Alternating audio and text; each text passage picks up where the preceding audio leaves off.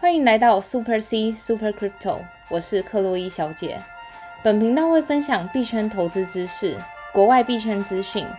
所以不论币圈的新手老手，都能和克洛伊小姐一起进入币圈的世界。Let's go！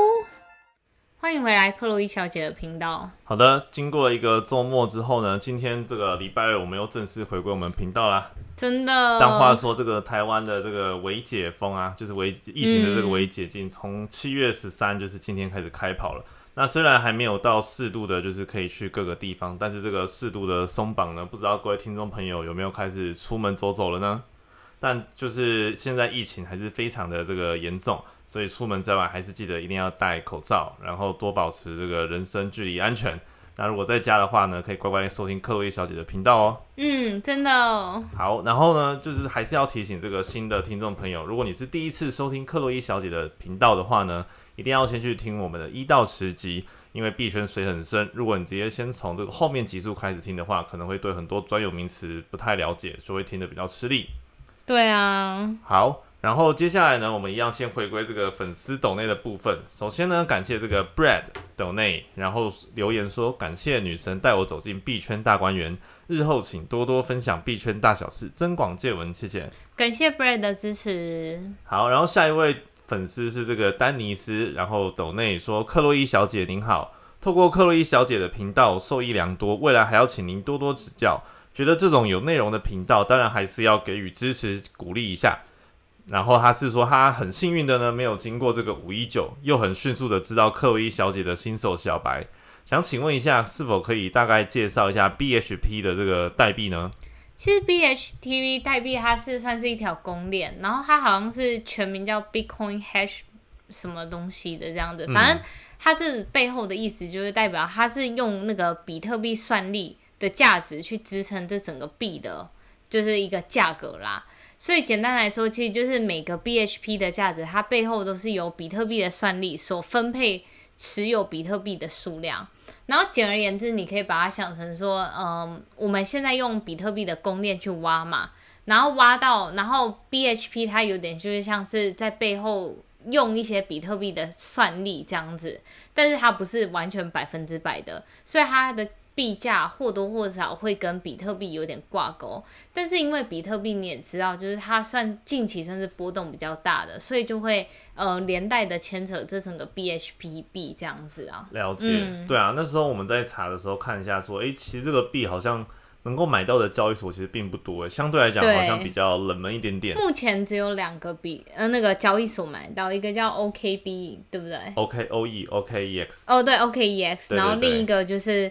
比较不知名的啦，对啊，所以这个代币的话，因为现在小币的这个波动风险还是蛮大的。那如果听众朋友对这个币有兴趣的话，可以再研究一下哦。哦，再跟大家补补充一下，刚刚讲错，就是 BHP 它背后的英文名字叫 Blockchain Hash Power，Hash Power 的意思就是算力，所以你从它的那个名字来说，你就可以知道它背后是有就是比特币算力去去支持的。是是是。然后其实我本身没有在玩这个币，可是我刚刚去看一下它的价格已经走势，然后我一开始是想说它这个币应该跟比特币会有直接连带影响关系，就是呈现个正相关的影响。可是我后来在实际去发现，就因为如它的名字 blockchain hash power 就是算力嘛，所以我后来发现其实它更多的走势的影响是比特币算力。所以那时候五一九算力大减的时候，这个 BHP 价格也是直接掉下来。然后随着就是算力大减慢慢恢复，它就币价也回到比较正常稳定的价格这样。嗯，了解了解，等于是在跟这个算力做。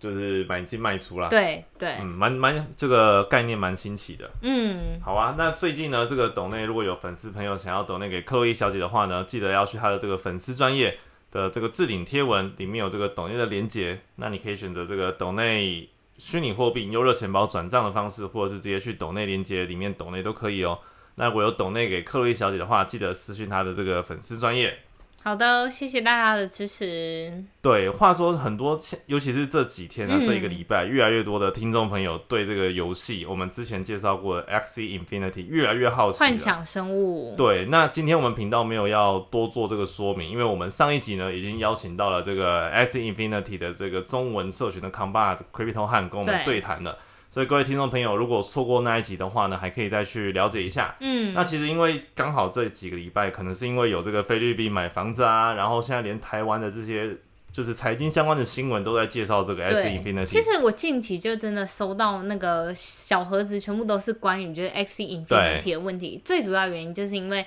你看我现在整个大盘死气沉沉的，然后就只有 NFT 板块，尤其像是 AAX 跟 SLP 整个价格对，就是这两个代币就是狂飙猛飙，X 就 Infinity 的游戏代币啊。对，像 SLP 就是你去打闯关的时候，它会掉下来的药水，然后这个药水在过去一周之内涨了一百五十 percent，从零点一六块变成零点四块，所以涨幅非常剧烈。你看，相比整个大盘都是在跌的情况下，这些板块异军突起。然后它的另一个代币叫 AXX。它的价格就从十点四涨到二十一，涨幅一百 percent。是，所以如果听众朋友你没有玩这个游戏，但是你有买这两个代币的话呢，最近应该也是有一个不少的这个涨幅哦。嗯，但就像刚刚我们所说，越来越多朋友也有问这个克洛伊小姐到底值不值得玩，或者要怎么进场等等的。那我们这边很快的帮大家整理，就是三大懒人包啦。第一个就是说，今天你要玩这个游戏的话，你一定要买三只幻想生物。那现在这个幻想生物一只的价格在零点三以太币左右，嗯所以三只就大概是零点九，将近一个以太币。所以你一定要有一个以太币才可以去玩这个游戏。当然，等于说你玩游戏的成本相当于六万台币了。对，虽然这个幻想生物的这个价格，怪兽的价格是有波动的，但我们就以今天的价格来讲，像现在一只纯种没生过的幻想生物就要零点三以太币，所以你嗯首先玩这个游戏，你就要有足够的一个小资本啊，六万其实对一般人来说算是一个还算蛮大的一个金额，我想。嗯，但是呢，到底玩这个游戏一天可以赚多少钱呢？我们帮大家算了一下，就是因为你在这个游戏啊是可以打到刚刚我们提到的 SLP 的这个药水这个代币的，那一天最多可以赚到大概一百五十个左右的 SLP。那你看哦，像今天 SLP 的价格是零点四美金的话，那你一天的话呢就可以赚到大概六十美金，因为一百五十乘上零点四，相当于你一天现在的话可以赚一千六百八十台币耶。嗯，哇，真真的是比一般打工好像还要好赚的样子哦。对啊而。且你看你可的投是我觉得资成本就是六万，然后你一天就可以赚一六八零。可是你一六八零的背后，其实我自己也是有玩，然后我就发现其实蛮花时间。可是你每天可能要花一两个小时去赚这一六八零，当然相比来说，你每小时赚到的钱是就是可能八百块啦。但是如果是平常就有在上班，像我就平常有在上班，然后要录节目什么，我就会觉得有点 overloaded，就就觉得没有时间在玩这个游戏。对，但如果你有时嗯间花、一天可能花一个多小时去解这个闯关任务的话呢，拿到这个药水，以现在价格是可以拿到一百一一千六百八十台币。那当然，这个 SLB 的币价呢，还是会随着时间有波动，所以之后的这个年化报酬率会多少呢？就是还是一个浮动的状态。是的，那我们帮大家整理，第一个，你要玩这游戏最少要准备大概六万台币。嗯，第二个，你一天大概可以赚一千六百八十，那这个数字呢，当然是随着这个币价上升下降而有变化的。嗯，那再来呢，假设你是今天进入这个游戏之外，你除了卖药水赚钱，你还想要繁殖的话，因为你可以将两只幻想生物去生出第三只嘛。嗯那我们刚刚说到一只的币价现在是零点三以太币，就是呃大概一万八台币左右。所以如果你想要做繁殖的话呢，你可以去生这个 i 但是你要繁殖的话，首先你又要有四颗这个 A x S，所以四颗 A x S 以今天的币价是大概两千三台币。嗯，然后你还要花三百 SLP，所以是八千四百台币。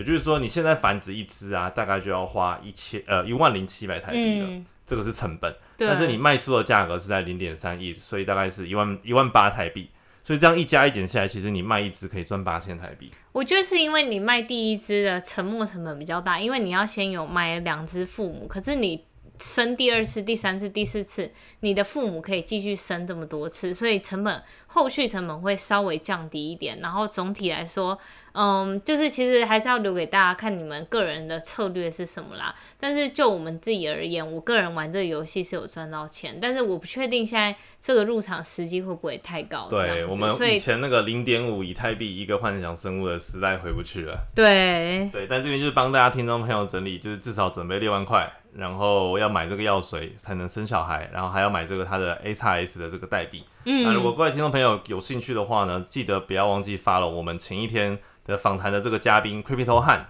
它这个 YouTube 或者他的这个 Telegram 社群都有非常多这个 X Infinity 的这些玩家可以跟他们进行交流互动哦。是的，好的，那我们接下来呢回顾一下今天的这个币价。今天这个币价呀，从比特币这个价格，哇，今天早上其实跌的蛮多的，大概也跌到三万两千多。就突然我中间发现掉，怎么掉了一根，全线下跌。对，但我们现在录制的时间的币价，比特币是来到了三万三，跌幅是负一点八四 percent。然后以太币的话，今天早中午的时候也跌到一千九左右。对。然后现在回稳的到了这个二零三零美金，然后跌幅是三点七四 percent。然后 B 安 B 的话呢，价格是在这个三百一十四。跌幅是三点三八 percent。嗯，对啊，所以你看整体大盘都在跌的情况，真的不难想象为什么越来越多听众朋友们私讯我就询问 XT Infinity，因为就是在这种逆势的大盘中，唯有 XT Infinity 连涨了好多天，然后整个局势似乎没有要趋缓的意思。对啊，对，所以像刚刚提到那两个代币，其实都是 NFT 概念的代币啊，涨幅真的是整个跟大盘脱钩，真的是非常夸张。其实包括还有一些像是 Flow 等等的 NFT 代币，其实也有相对应就是被带起来一些些啦。但是涨幅最大的还是这两个代币，哇，才几天又涨涨涨了一两倍，真是非常可怕，每天都在创新高啊。嗯，对。但是你看刚刚我们有说到，就是比特币啊，从今早价格原本一直在跌，然后到晚盘的时候稍微拉回来一点点，其实也跟最近这个比特币的这个新闻有关系啦。嗯因为我们前在大概 EP 七十的时候有介绍到这个灰度基金。它这个礼拜即将解锁。对，其实我们那时候介绍将近大概会有四万颗要在七月解锁。是的。然后呢，七月十三跟七月十五、十四号、十五号这几天呢，就会解锁将近要一万颗比特币。嗯。然后七月十八呢，会达到这个最大解锁的颗数，会将近有一万六千颗比特币要被解锁。那这个灰度基金比特币啊，就是代呃灰比特币基金叫代号叫 GBTC。它这个呢，其实是一个基金的概念，就是股票基金的概念，它不是真正的这个比特币，所以呢，它跟这个比特币的价格会有一个呃相，就是有个价价差啦。对，跟真实价格会有脱钩对，但其实我们在 EP 七十也有介绍到，就是说现在这个灰度的比特币基金 GBTC，它其实从今年二月以来。它的这个比特币基这个基金的这个价格其实跌了非常的多，已经跟比特币的关系来到了负溢价。嗯，所以新接下来七月这个解锁到底会对大盘产生上涨或者下跌，其实不一定要看之后这个回买的这个比特币的颗数。对，但是可以预见的是，绝对会有这个非常大的这个波动。对啊，为什么我们没有办法预测到底它会涨或是跌？因为你没有办法想象投资人到底他会不会认亏，就是出场。或是他就是不想要认亏出场，就继续留在市场上，所以这种预期心理的话，我们没办法就去预测。但我们能做到的是，我们把风险控管好。可能你有开一些杠杆，或是那种开合约的朋友们，就是要特别的小心。没错，这点非常的重要。嗯，而且目前观察到啊，自二月因为是负溢价之后嘛，这个灰度呃灰度比特币基金的这个数量其实就没有再增加，代表其实。参与者大部分都是希望以套利，就是这种机构做套利的居多啦。嗯，但是呢，这个最后的结果，相信还有一些市场的 FUD，就是恐惧啊、恐慌等等的，或多或少还是有可能会让这个币价更难以去预估。但是这个波动是可以预期到的，所以接下来这个礼拜，各位听众朋友要抓好了。你看，光今天七月十三号就有很多颗要解锁，几千颗解锁。对。所以你看，早上下跌，晚上又拉回来，真的是一个做大怒神云霄飞车的概念。对啊，真的。嗯，所以这个各位听众朋友再观察一下哦，就是最近的这个合约真的要非常的小心啊，不要乱开单，然后忍受不了，然后最后爆仓了。对啊，说完了大饼的近况，我们来说一下就是一些其他币种的状况。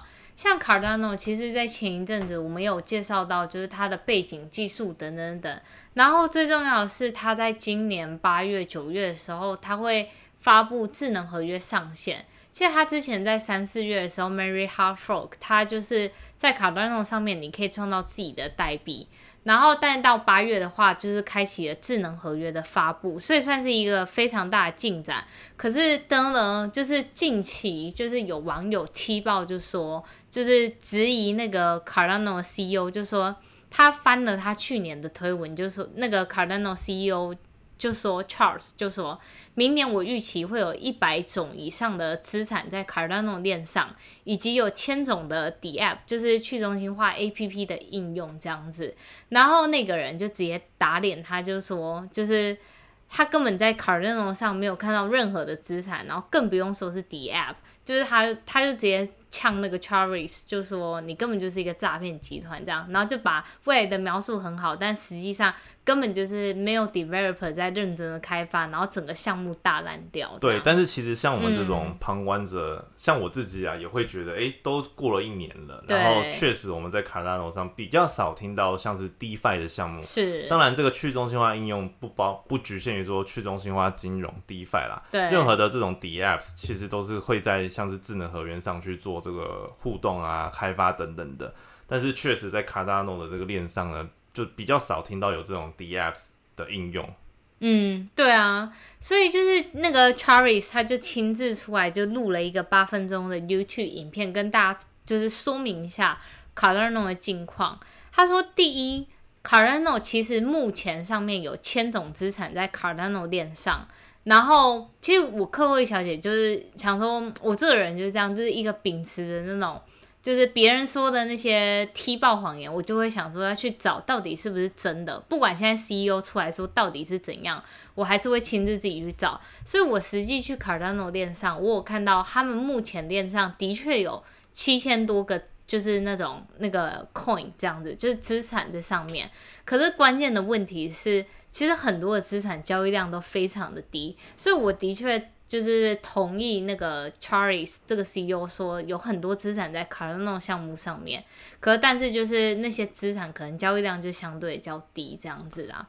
然后除此之外，那个 Charles 也有提到，就是说在卡 a 诺链上其实有很多 NFT 释出这样子。然后除此之外，他又说他们其实一直在培训，就是很多的工程师，就是在区块链上面。因为其实那个 Cardano 的背后，它其实叫 IOHK，那个 Input Output HK，它其实是一个就是呃。像是学术型的机构组织，对，所以他们的组织就是要培育一些人才，所以他们说他们现在都有在培育，就是一千多位工程师这样子啦。然后除此之外，就是如果假设今天就卡拉诺这个项目真的什么事情都没做的话，但今年为什么就？他说，今年他们其实拿到了很多，就是投资方的资金，以及就是我相信，就有追踪我的那个粉丝专业的朋友们也有知道，就是灰度基金在今年又就是投资他们的那个项目，这样 Cardano 的项目。所以我觉得像灰度基金这种也是有有模有样、有规模的一个。就是那种资金管理的一个公司，他应该就是在投资之前，可能或多或少会做一些就是 research，就是研究研究说他到底背后有没有在做事，还是这其实就是一个大骗局这样子。对对啊，所以这个 Cardano 啊，就是像刚刚有提到，有很多的不管是 Twitter 或者 Reddit 上的这些乡民，对，然后就指指 Cardano 说，哎，今年从去年这个 CEO 开空投资，就是允诺说有多项服务会在 Cardano 链上。但是其实乡民没感觉到，然后不得不让这个就是呃 ADA 的这个 founder Char Charles 就是在这个影片里面去回应各种网友的这个回复，所以呢 Charles 还是蛮坚信他们 Cardano 这一直都在做对的事情啊。那像这个灰度基金也，我们之前也有介绍过，在今年的时候呢，也布局了 Cardano，占整个的这个它的这个多多重基金的这个比例是大概四趴左右。是，对。然后接下来刚刚有提到八九月的智能合约 Cardano 终于要上线了。然后呢，其实 Charlie 才在这个影片还有回复到说，接下来的九十天他们会有更多的这个活动，包括 对，包括一些 commercial activities 啊，可能会不会像 FTX 这样，就是诶跟这种呃 NBA 或者是说大联盟这种球运动类的这种合作联盟合作，或者是一些其他的这种商业活动，大家可以来期待一下。因为其实虽然我们一直都说 Cardano 有点像走这种学术风格的这种链。就比较少有这种商业活动也好，或者是 DeFi 的应用比较少听到。但是呢，Cardano 未来九十天，大家可以期待一下，是不是真的如这个 Cardano 的 Founder 所说的，要做很多干大事的活动？对啊，我觉得这其实就是那种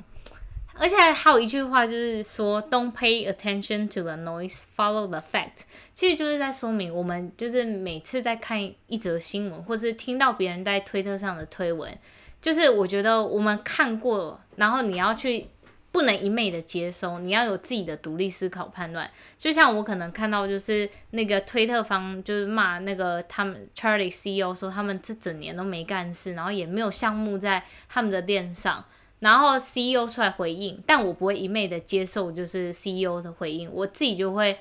因为现在网络这么发达，我就会直接去卡到那种链上，直接去找事实的真相，这样子。对，所以其实，但不得不说很现实的，就是这个币价啊，或多或少会有这种乡民的 FUD，是导致说，你看像狗币就是一个很经典的例子。嗯，那不得不说，这种 Reddit 啊、Twitter 啊、Telegram 这种乡民的力量，还是会间接的影响币价啦。那当然还是要看这个。这个币的这个深度够不够啊？等等之类的。但是呢，我觉得最重要还是像刚刚克洛伊小姐所说的，就是要自己独立思考的能力。就是 Charles 当然会帮他自己的这个代币说话，但是乡民也有他们自己的看法。那我不知道克洛伊小姐针对这个事件，就是乡民说卡扎诺的不是，然后就是卡扎诺的这个 CEO 又出来回应。那以克洛伊小姐自己的见解，你觉得哎？卡扎诺真的有在做事吗？或者是说他们的应用真的都有吗？呃，但就算有的话，是不是好的应用呢？等等的。我觉得第一点，嗯，我去看他链上的一个情况，他当然链上有蛮多资产，但是就像我前面说的，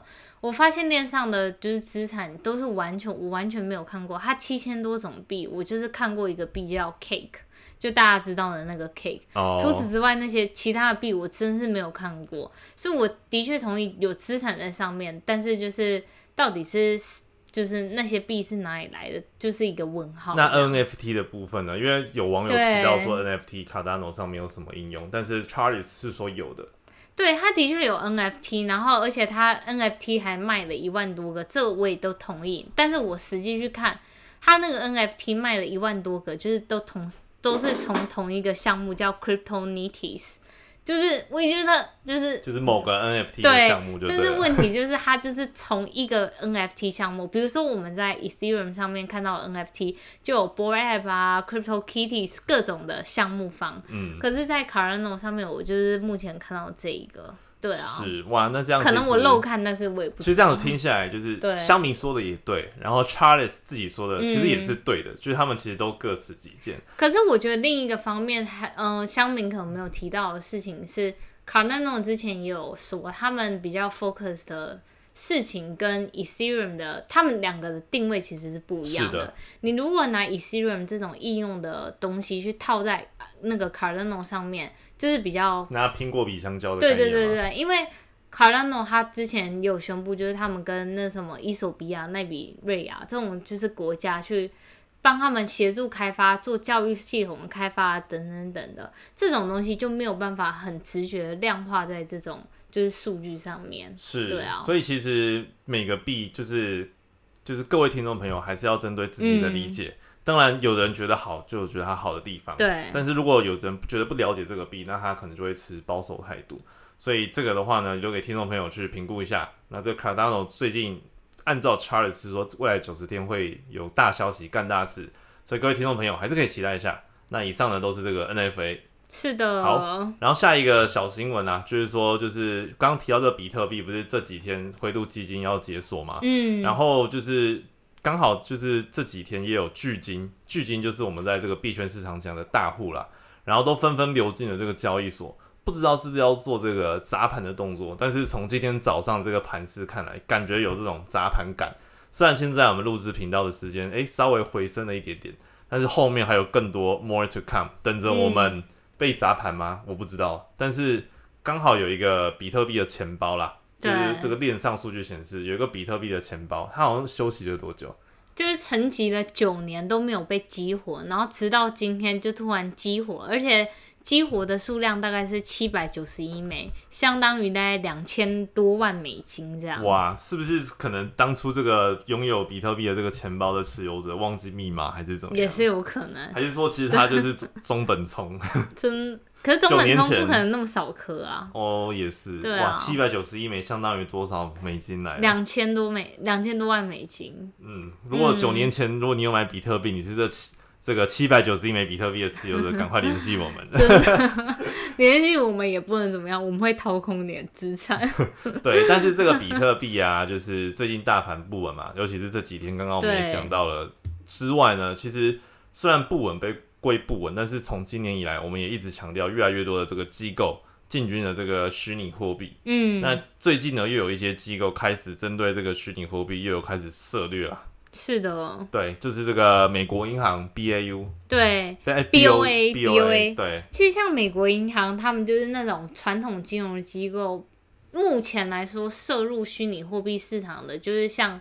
嗯高盛啊，或是摩根大通这类的，就是比较私人银行，不会像是那种美国银行这种国有银行。但像这种美国银行、国有银行，它就是现在开始真的要认真进军虚拟货币，它进军虚拟货币不。不单单是那种可能会提供虚拟货币相关的业务，它还扩编了就是虚拟货币的研究部门，他们可能会研究就是虚拟货币的各种面向，比如说包含要怎么使用他们内部的将。法币转成他们内部自己的稳定货币，然后去做用稳定货币的结算。因为我们前面有提到，Visa 其实用稳定货币去做很多日常生活的结算，是会让整个交易速度以及就是处理的成本下降了很多。然后我相信，像那那些国有银行可能开始意识到区块链的便利性。先姑且不论区块链就是比虚拟货币的波动性大还是小，有一点我们不能否认的是，区块链这个技术的确为了我们生活。带来了就是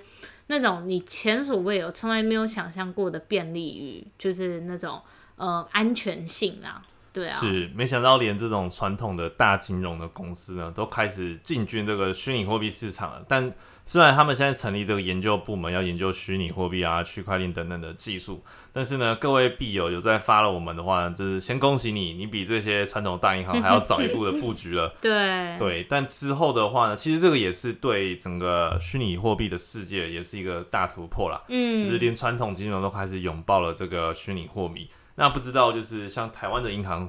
有没有开始了呢？因为我其实也没在台湾的金融界工作啦。我也是。但如果台湾的传统银 行有开始布局这一块，其实也是一个我我其实我不知道答案。如果听众朋友知道的话，可以跟我们说。因为我就我自己在币圈而言，然后看过这么多，比较少听到，对不对？台湾的传统银行，我是都在国外比较多，所以。我知道所有国外的银行已经就是明着暗着都开始布局了好一阵子了，是，只是有一些消息是他们可能还没有正式公布，但是私下已经有就是都在接洽了，所以对啊，就是我觉得这种事情就是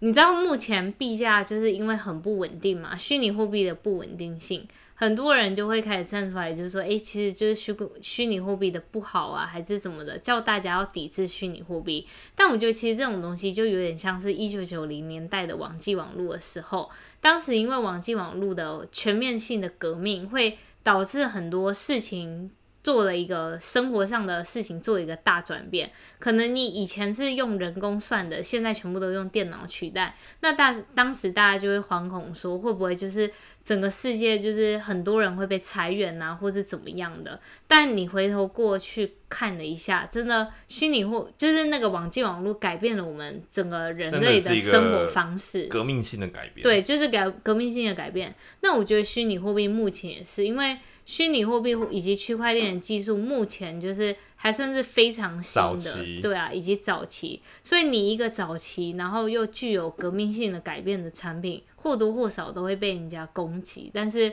我觉得，就是如果你是从业人员，或者你有第一线使用过这类的产品的经验的话。我相信就有点像是你当初接触到网际网络一样，你会觉得很不可思议。对，我还记得连我妈那时候也很排斥要上网啊，或什么，是不是像我妈是上网最厉害的那个，每天哇用 YouTube 看剧啊什么的。对。所以这一类就是最新的科技为现实生活带来的改变，大家还是可以指日可待的。但如就是因为这些听众朋友们呢，就是相信你在收听我们的频道，代表你对这个加密货币、虚拟货币有非常。高的这个兴趣，对，那当然，虽然现现在虚拟货币不管在台湾或者全世界接受度还没到那么的高，那么的普那么的普及，但是也先恭喜各位听众朋友，就是你进入了这个虚拟货币的世界，代表就是你对这个未来的科技其实是看好的。那大家希望就是可能我们频道不知道会持续几年嗯啊。那如果未来这个虚拟货币的这个应用也好，或者是这个科技慢慢的带来就是生活上的便利，那就代表其实你算是这个早期的 adapter，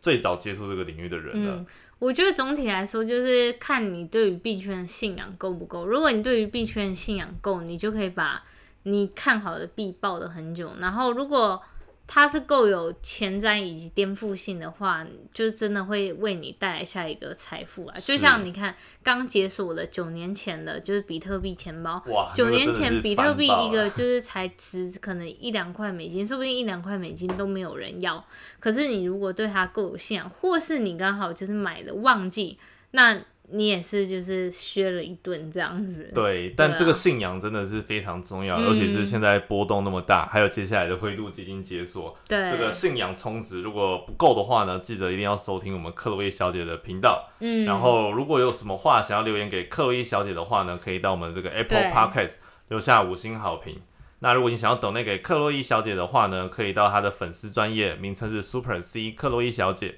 她的第一篇贴文里面就有这个抖内的连接，还有这个热钱包的地址。那如果你是新手朋友，还不知道什么是热钱包啊，什么稳定货币等等的，记得一定要先去听我们的一到十集哦。那我们今天的节目就先录制到这边。如果有什么话想要对克洛伊小姐说的话，记得到我们 Podcast 留下五星好评并留言。你们的每一则留言，克洛伊小姐真都会认真看哦。好的，那我们今天就先录制到这边，我们下集再见。see you。